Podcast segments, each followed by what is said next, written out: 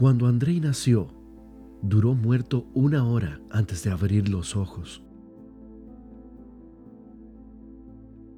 Desde pequeño, sabía reparar cuanto aparato electrónico le pusieran enfrente. Como si una inteligencia superior lo tomara y supiera descifrar las cosas sin ni siquiera tener que analizarlas.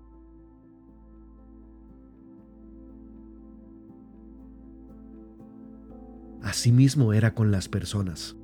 Sabía quiénes eran de luz y quiénes se apartaban de ella, con solo verlos a los ojos. Como si su mirada penetrante pudiera mirar dentro del corazón. Así cuenta Darío que su nieto lo cambió. Él fue quien mató a todos los perros de la diócesis que llegaban a misa dándoles pan envenenado para cumplir con el deseo del monseñor. Ahora con Germán hasta le piden permiso a los árboles para convertirlos en cercas o muebles, pues Andrei siempre le decía que era importante cuidar la naturaleza de este planeta, pues era única y una de las más ricas en las galaxias de alrededor. Y es que los amigos de Andrei tenían una nave espacial. Lo visitaban frecuentemente.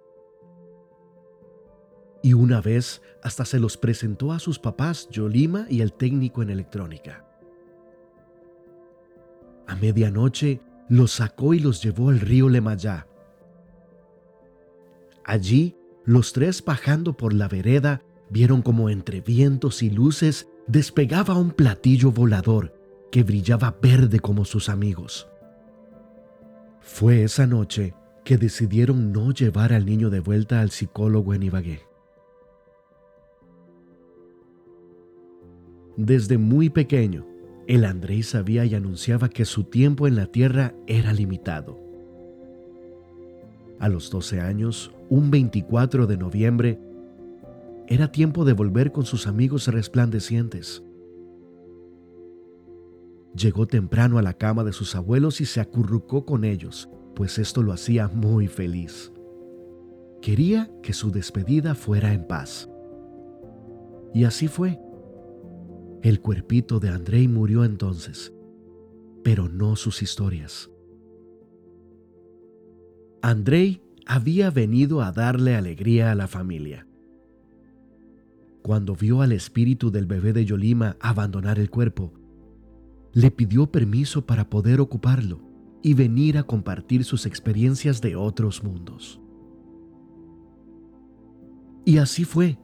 La familia fue muy feliz con la vida de Andrei.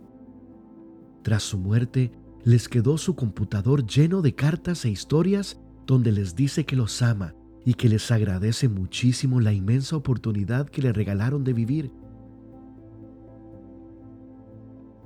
frecuentemente los visita, a sus papás en sueños y a otros en persona, pero ahora cubierto por un capullo de luz.